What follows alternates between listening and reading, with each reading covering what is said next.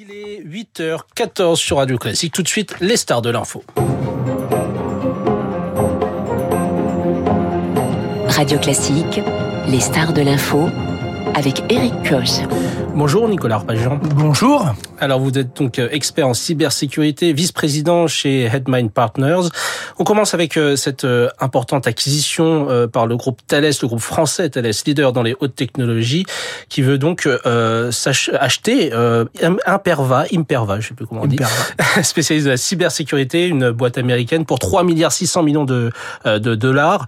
Nicolas Arpagian, c'est une acquisition hautement stratégique pour Thales. Bah, c'est une bonne nouvelle, une bonne nouvelle déjà parce que bah, pour une fois c'est un Français qui achètent. Et c'est vrai qu'on avait vu jusqu'à présent plutôt des, des entités françaises se faire acquérir euh, par l'étranger. Deuxième chose, c'est un, industriel qui achète à un financier. Et donc, ça veut dire qu'on revient bien sur des applications métiers opérationnelles et pas uniquement dans une stricte logique d'investissement. Et euh, troisième chose, bah, effectivement, ça complète euh, l'offre euh, de, de Thales, puisque effectivement, pas, il n'y a pas de redondance par rapport à son portefeuille actuel. Et donc, c'est plutôt bienvenu comme euh, comme acquisition. Bon, évidemment, maintenant, il va falloir passer les, les barrières juridiques ultimes de propres à la législation états-unienne. Et puis après, il va falloir faire l'intégration, puisque bah, c'est un travail euh, justement de femmes, d'hommes, le, le, logiciel, le soft. Et donc, c'est important d'avoir cette capacité de de, de vivre euh, collectivement au sein d'une entreprise. C'est différent d'être chez un industriel par rapport à être détenu une simple participation et détention financière. Alors, voir Thales investir euh, potentiellement 3 milliards 600 millions de dollars euh, est-ce que ça démontre l'importance justement de cette question de cybersécurité aujourd'hui? Alors en tout cas d'avoir une maîtrise technique des différents environnements. Donc là il s'agit d'API, enfin d'applications, il s'agit également de déni de service, c'est-à-dire le fait de rendre des services numériques accessibles. Euh, en tout cas effectivement il y a cette ingénierie, cette expertise qui est nécessaire. Pourquoi? Parce qu'on a euh, besoin d'avoir cette connaissance, notamment logicielle, par rapport à des environnements numériques, alors bah, qui sont euh, extrêmement divers et donc qui exigent de l'expertise euh, avec beaucoup d'évolution et faire en sorte que justement ça s'adapte aux environnements techniques. Alors justement, on l'a vu ces dernières années, la menace euh, n'a fait qu'augmenter, les attaques se sont multipliées, rançongiciel, blocage de sites, sabotage d'infrastructures, déni de services, vous en avez parlé. Les risques sont de plus en plus présents et polymorphes. Alors en fait, ils sont à la hauteur de ce qu'on confie au numérique dans les organisations administratives, économiques, euh, sociales, au sens de vraiment de, de fonctionnement de la société. Et ben donc effectivement, bah, les organisations criminelles se sont euh, positionnés pour faire en sorte de monétiser, de valoriser les activités crapuleuses qu'elles avaient dans le monde physique, euh, dans cet univers numérique. Bah évidemment, la seule chose, c'est que euh, vous avez bien compris que cette interconnexion, elle rapprochait les femmes et les hommes à l'échelle de la planète. C'est-à-dire que lorsqu'il y avait des organisations criminelles localisées sur un territoire, eh ben celles-ci peuvent envisager désormais, sinon le monde, en tout cas l'international pour conduire leurs activités. Et en plus, les législations nationales, pour la plupart, sont presque des protections, puisque euh, bah, le, ceux qui vont conduire des, des procédures judiciaires vont devoir passer ces différentes euh, interconnexions euh, de droits nationaux qui sont autant de complications dès lors que, au contraire, l'attaquant, lui, euh, bénéficie de la fluidité de l'interconnexion des systèmes d'information. Alors, la fluidité est un relatif anonymat dans ce contexte numérique. Alors, anonymat ou en tout cas une difficulté d'identification, puisque on a bien vu que lorsque des procédures sont conduites, notamment sur des options sur des réseaux sociaux, on a vu que quand des gens tenaient des propos, avaient des activités manifestement illicites, euh, dès lors qu'il y avait eu un dépôt de plainte, qu'on a des moyens donnés aux policiers, aux magistrats et aux gendarmes pour conduire ces interventions, on arrive à trouver les gens. Par contre, ce qui est vrai, c'est que la dissimulation est facilitée euh, et surtout la mobilité, le fait de pouvoir déplacer des hébergements, des stockages, des données extrêmement de manière furtive, alors que le temps de l'investigation, le temps de l'enquête, il est effectivement beaucoup plus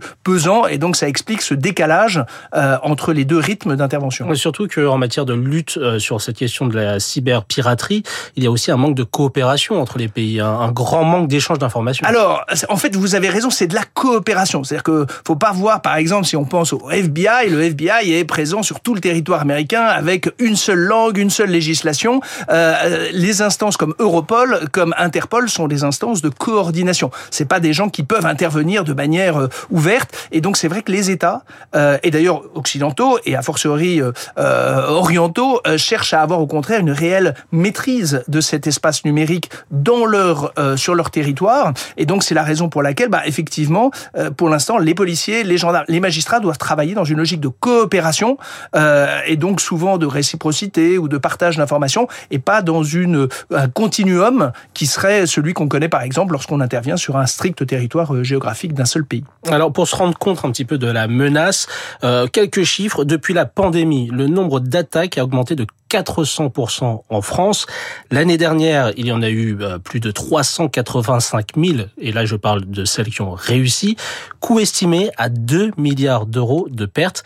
Euh, c'est quand même extrêmement important, ça a un, des conséquences très importantes, notamment pour les entreprises. Alors certainement, alors d'une part parce qu'il y a la perte économique, c'est-à-dire quand vous avez une cessation d'activité, une détérioration d'activité, euh, également une perte lorsque vous avez une déperdition de données d'un actif qui n'est plus disponible, et puis également, il faut le reconnaître, il y a un corpus juridique de sanctions, euh, notamment si vous êtes défaillant, pour vous vous êtes fait voler ou euh, vous avez perdu des données personnelles, euh, bah, il y a un régime de sanctions par la CNIL, les commissaires à la protection des données, euh, avec des amendes et donc potentiellement des dommages et intérêts par euh, les titulaires des données, c'est-à-dire les personnes qui sont concernées par ces fichiers. Donc on a euh, effectivement une vraie, un vrai chiffrage possible de l'exigence d'investissement dans le domaine de la cybersécurité, puisque on voit d'ailleurs maintenant des contrats qui vont imposer à des sous-traitants, à des fournisseurs de dire bon, qu'as-tu fait de tes talents Est-ce que tu n'es pas un risque lorsque je m'interconnecte avec toi pour euh, faire de la production, pour faire de la distribution? Et donc, on doit donner des gages euh, à ses clients, à ses partenaires de son état de salubrité numérique. Et pareil,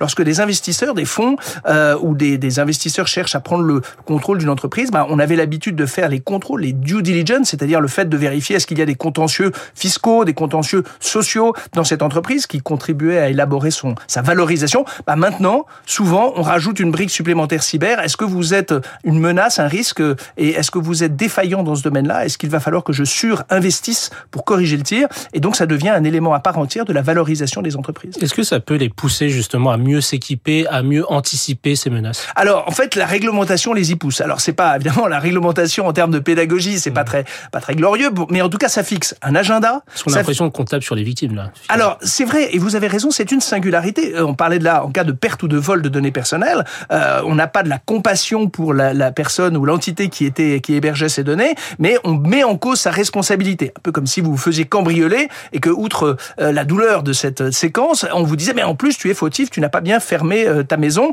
Euh, donc effectivement c'est le cas. Pourquoi? Pas parce que on, on, on, lutte contre le risque systémique. Comme nous sommes tous interconnectés, le maillon faible de la structure peut être le vecteur d'infection de l'ensemble d'un pan d'activité économique ou administratif. C'est la raison pour laquelle il y a cette obligation. Alors, on a des réglementations, là, dont euh, rentre en vigueur une directive européenne, Nice 2, pour euh, des dizaines de milliers d'entreprises en France euh, qui ont, vont avoir des cahiers des charges extrêmement exigeants. le secteur de la banque, de la finance, de l'assurance a DORA, une autre directive européenne. on voit bien que le, le juridique permet de faire des obligations, des agendas d'entrée en vigueur et éventuellement un régime de sanctions et de responsabilité de manière à, à susciter la prise de conscience et euh, la concrétisation de l'investissement. Alors vous parlez de maillons faibles, mais on a l'impression que les failles sont partout. Euh, personne n'est épargné, euh, collectivité, gouvernement, petite entreprise, grosse entreprise, particulier. par exemple, pour une petite entreprise, le coût moyen c'est 50 000 euros. C'est quand même beaucoup pour une petite entreprise. Sur sa trésorerie, ça peut les mettre à genoux.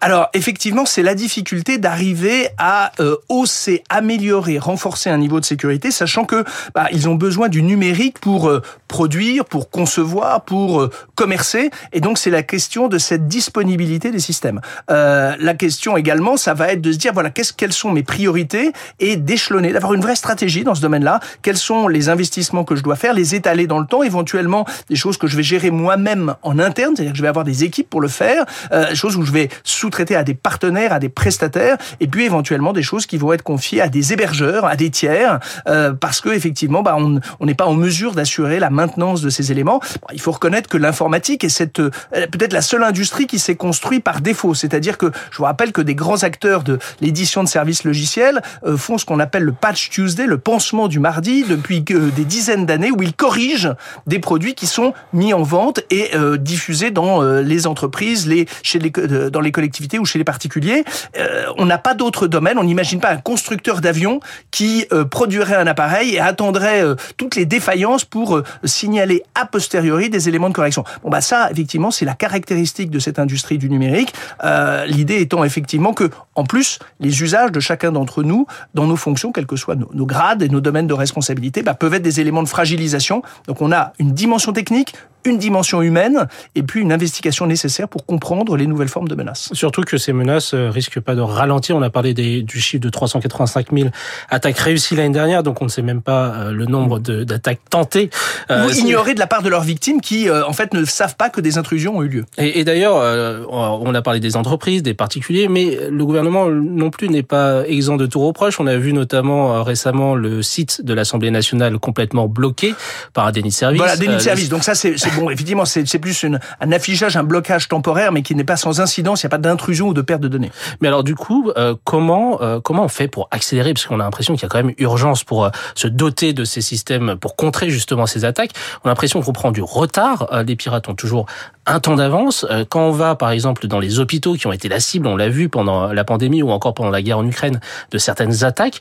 Quand on va dans les hôpitaux, quand on va dans les commissariats, les systèmes restent quand même, voilà, c'est pas du dernier cri, quoi. Alors effectivement on les qualifie presque d'ailleurs d'obsolètes. Pourquoi? Parce que, bah, effectivement, pour beaucoup d'entre eux, jusqu'à présent, ils permettent d'effectuer la tâche pour laquelle ils sont utilisés. Notamment, on prend un logiciel qui va permettre d'attribuer des chambres euh, dans un établissement de soins, euh, euh, répartir effectivement des plateaux techniques. Bon, c'est quelque chose qui ne demande pas une très forte technicité. La seule chose, c'est que l'éditeur de ce logiciel, souvent, a arrêté la production de ce, de ce service, de ce logiciel. Et donc, certes, il fonctionne localement, mais il n'est plus mis à jour. Il n'est plus corrigé par l'éditeur originel. Et donc, effectivement, le pirate sait, euh, en détectant la présence de ces équipements et de ces logiciels dans l'institution, qui peut être évidemment un hôpital, une collectivité ou même une PME, euh, bah, effectivement, il a l'information que celle-ci est exposée, que celle-ci est fragilisée et comporte euh, des éléments de défaillance, puisqu'il n'y a plus de maintenance de la part de l'éditeur originel. Donc, la seule euh, chose, c'est effectivement cet investissement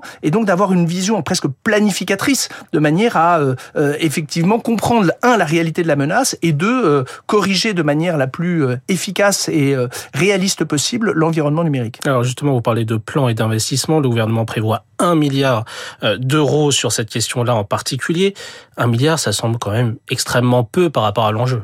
Bah, surtout qu'il va falloir le combiner entre les investissements technologiques, c'est-à-dire du logiciel, effectivement des, des éléments techniques, et puis la dimension humaine, c'est-à-dire recruter des femmes, des hommes ayant une expertise pour euh, d'une part euh, comprendre les environnements technologiques, mais également euh, adapter et puis éventuellement intervenir dès lors qu'une crise surviendrait.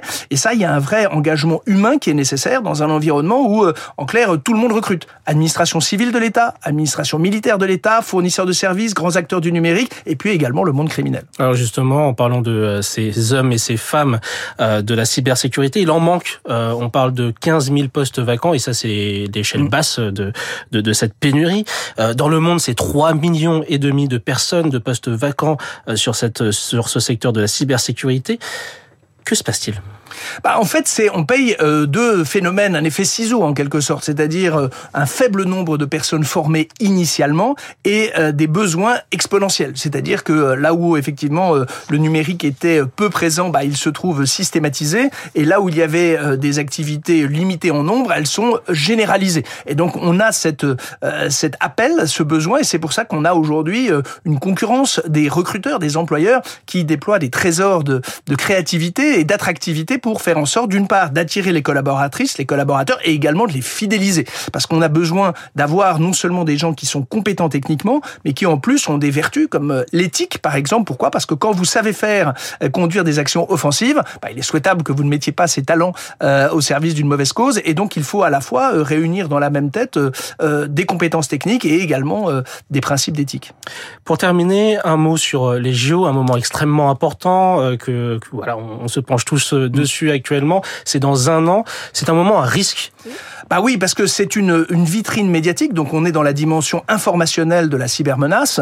Euh, pourquoi? Parce que c'est un lieu euh, où effectivement on parle de 3-4 milliards de téléspectateurs, un moment où euh, tout le monde a la euh, l'attention concentrée sur le même lieu au même moment, et donc évidemment quand vous souhaitez faire passer des messages, soit idéologiques ou bah, c'est une occasion presque inespérée. Ensuite, vous avez toute une économie qui est liée à cela, c'est-à-dire tous les gens qui ont acheté des billets, sont achetés, en tout cas tout l'écosystème lié à cela, donc il peut susciter la confiance pour euh, des personnes qui souhaiteraient envoyer des messages frauduleux en usurpant ces identités. Et puis enfin, on a besoin du numérique pour faire euh, le chronométrage, la billetterie, euh, l'accès au stade. Et donc, on a besoin de cette disponibilité des équipements et des infrastructures. Donc, c'est la raison pour laquelle, pour ces trois chantiers, c'est effectivement un sujet éminemment important en matière de cybersécurité. Donc, en espérant que tout se passe bien.